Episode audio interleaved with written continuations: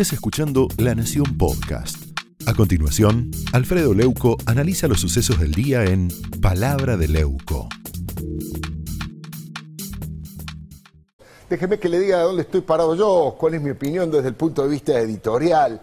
Mire, la gobernadora Arabela Carreras presentó una denuncia por terrorismo y le exigió al ministro Aníbal Fernández que envíe fuerzas federales para custodiar la vida y la obra de los habitantes de Río Negro. Esta madrugada, esta madrugada, tres criminales, tres criminales encapuchados amenazaron de muerte a, eh, bueno, a uno de los cuidadores de allí, maniataron a dos personas más e incendiaron dos máquinas carísimas y las instalaciones del campamento de vialidad. Dejaron panfletos de la RAM, de la resistencia ancestral mapuche, que apuntaban contra la jefa del gobierno provincial, contra la Vela Carreras y contra el personal de la justicia. Podemos ver lo que hicieron.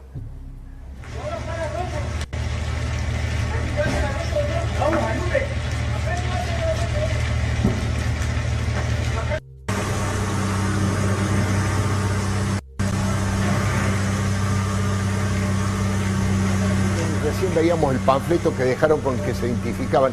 Patricia Burrich respaldó a la gobernadora Carreras y también calificó de terroristas que el Estado Nacional apaña porque está absolutamente de parte de ellos. lo que dijo Patricia Burrich. La presidenta del PRO, que como, ministro fue, como ministra fue durísima con estos grupos nefastos, agregó que el Estado no puede ser poliladrón ni estar del lado de la violencia. Burrich fue muy taxativa. En esto no hay grises. ¿Estás del lado de los terroristas o estás del lado del Estado de Derecho? Lo decía de esta manera. El Estado es poliladrón. ¿Es policía o el ladrón? No puede ser ladrón, no puede, no puede estar del lado de la violencia. Y esto es lo que ha pasado. La primera herramienta ahora es que la ley que abre el registro de organizaciones se cierre para empezar a separar la paja del trigo. Mm. ¿Quiénes son organizaciones que tienen el derecho constitucional de acceso a la tierra y quiénes son organizaciones que utilizan la violencia, que no reconocen al Estado argentino, que no reconocen la ley y que hacen acciones terroristas amedrentando a toda la población?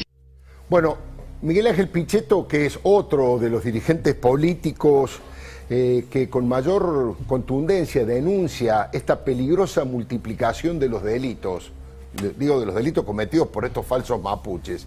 Por supuesto que Florencia Arieto no se queda atrás, pero Pichetto aseguró que estos grupos de autodenominados mapuches no creen en la patria, no cantan el himno nacional y están asesorados por montoneros como Roberto Cirilo Perdía. Son estructuras insurgentes que tienen la complicidad de parte del gobierno. Eso lo dijo Pichetto y ahí lo estamos viendo, señores. ¿eh? Eso es lo que dijo Pichetto. También le prendieron fuego estos señores a las oficinas del Centro de Información Turística del Bolsón, que ni siquiera había sido inaugurado. Fíjese, todavía no lo habían inaugurado y le prendieron fuego. Además, usurparon dos terrenos ubicados en el paraje Cuesta del Ternero. Entre los delincuentes estaba Romina Jones, o Jones, hermana de Facundo Jones Guala, que desde la cárcel en Chile le pidió a sus combatientes que desarrollaran una guerra de fuego contra el Huinca, es decir, contra cualquier persona que no sea mapuche. Esos fanáticos están conspirando contra la soberanía nacional. No tienen nada que ver con el pueblo mapuche verdadero, que es noble, pacífico, integrado. La metodología que utilizan es delirante. ¿eh? Producen incendios, vandalizan todo lo que encuentran y atacan con palizas y guerras de piedras y palos a aquellos que se resisten. En algunos casos también utilizaron armas de fuego. ¿eh? Se disfrazan de justicieros ideológicos y por eso desconocen la ley y la bandera argentina. Quieren fundar, ellos mismos lo dicen, una nación mapuche adentro de nuestro territorio. Aunque parezca mentira, tienen el apoyo incondicional de las autoridades más cristinistas, siempre del lado de los victimarios. ¿Cómo puede ser? Los vecinos viven con miedo a las represalias y a que espanten al turismo, que es una de las principales fuentes de ingreso y de trabajo de esa región. Diego Frutos, que es uno de los habitantes que más, que fue atacado con mayor crueldad, denunció la destrucción total de lo que fue la escuela de guardaparques, destruyeron la escuela de guardaparques, en las paredes habían pintado con aerosol su consigna mentirosa, las tierras robadas serán recuperadas, ahí lo estamos viendo, y en realidad los ladrones son ellos. Bueno, la doctora Florencia Arieto pudo registrar lo que hicieron en el campamento Ruca Lauken del Colegio San José. Ese lugar de la iglesia alguna vez sirvió para que se alojaran los alumnos, pero también para que chicos muy humildes conocieran la nieve. Hoy lo han convertido, hoy lo estamos viendo, en una montaña de chapas y de ladrillos. Parece que lo hubieran bombardeado. Fíjese las imágenes. Es realmente increíble. Un colegio donde iban los chicos. Bueno, Cristina y su militancia más fiel consideran a estos muchachos poco menos que revolucionarios y por eso los asisten legalmente, los ayudan a que ocupen tierras, incluso las del Parque Nacional Nahuel Huapi. Son violadores seriales de la ley que se sienten impunes y por eso destruyen todo y no construyen nada. Esta verdadera pandemia que estamos atravesando de usurpaciones, de destrucción, se está produciendo en la zona cordillerana que va desde Villa Pegüeña hasta Esquel y afecta a tres provincias, Neuquén, Río Negro y Chubut.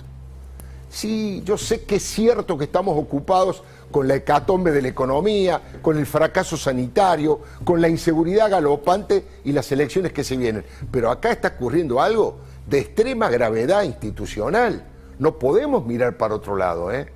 Estamos hablando de los soldados de Jones Walla, Hace unos meses la Corte Suprema de Chile le negó la libertad condicional.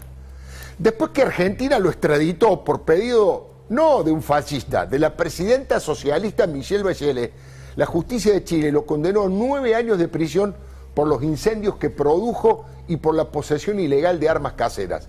Ahora, cuando estuvo, mientras estuvo en la cárcel de Esquel, definió sus objetivos. La arenga extremista de Jones Walla fue la siguiente. Nuestro enemigo a destruir es el Winca capitalista. Les recuerdo, insisto, que Winca significa hombre blanco o extranjero o no mapuche. Ahora, estaba un grupo de sus seguidores ahí que reventaban a pedradas y a palazos a la fuerza de seguridad que solo ponían sus escudos para defenderse. Y Jones Walla los incitaba a la violencia colectiva. Les gritó que por la dignidad de nuestros antepasados tienen que hacer lo que tienen que hacer, porque no vamos a dialogar más con esta basura asesina, con estos racistas opresores que les chupan las medias a los gringos y a las multinacionales y a la sociedad rural. Ahora pregunto, ¿qué es lo que tenían que hacer esos muchachos, además de lo que estaban haciendo, que era lapidar y apalear a policías y gendarmes? Lo dijo el mismo Jones Wallace sin ningún tipo de disimulo. Les exigió a sus soldados piedra y fuego contra la opresión y que se defiendan con todo lo que tengan a mano. Ahora, lo más sustancioso llegó al final. Gritó desde la cárcel desaforado, viva la RAM, viva la autodefensa y el sabotaje hasta la victoria, hasta vencer o morir. No se lo pierda. El Winca capitalista y su poder es nuestro enemigo. Al enemigo no se le discute, al enemigo se lo destruye viva la RAM, viva la CAM, viva la autodefensa y el sabotaje, piedra y fuego a la opresión. Vamos a responder con el mismo nivel de violencia con el que ellos vienen. Bueno, frente a la confesión de parte de relevo de pruebas, ¿no? Solito, solito con sus palabras, John Iguala se muestra absolutamente fuera del sistema, de las leyes, de la paz y de la convivencia social. Esta táctica foquista de estos grupos tiene el apoyo de cierta izquierda delirante del kirchnerismo lumpen y de la iglesia de Juan Grabois. Entre los dirigentes que más le hacen el aguante, hay que anotar anote usted, Carlos Zanini, Horacio Pietragala, Magdalena Odarda y Juan Cabandí, entre otros. De hecho, en su momento, la actual ministra Elizabeth Gómez Alcorta fue una de las abogadas de Jones Guala. También lo fue, por supuesto, de Milagro Sala y de la gente de Quebracho. Más claro imposible más claro imposible. Más delincuentes que violentos, más delincuentes que mapuches, más usurpadores que revolucionarios. Le doy mi palabra. Esto fue Palabra de Leuco, un podcast exclusivo de La Nación. Escucha todos los programas de La Nación Podcast en www.lanacion.com.ar. Suscríbete para no perderte ningún episodio. Estamos en Spotify, Apple Podcast, Google Podcast y en tu reproductor de podcast favorito. Seguí escuchando La Nación Podcast.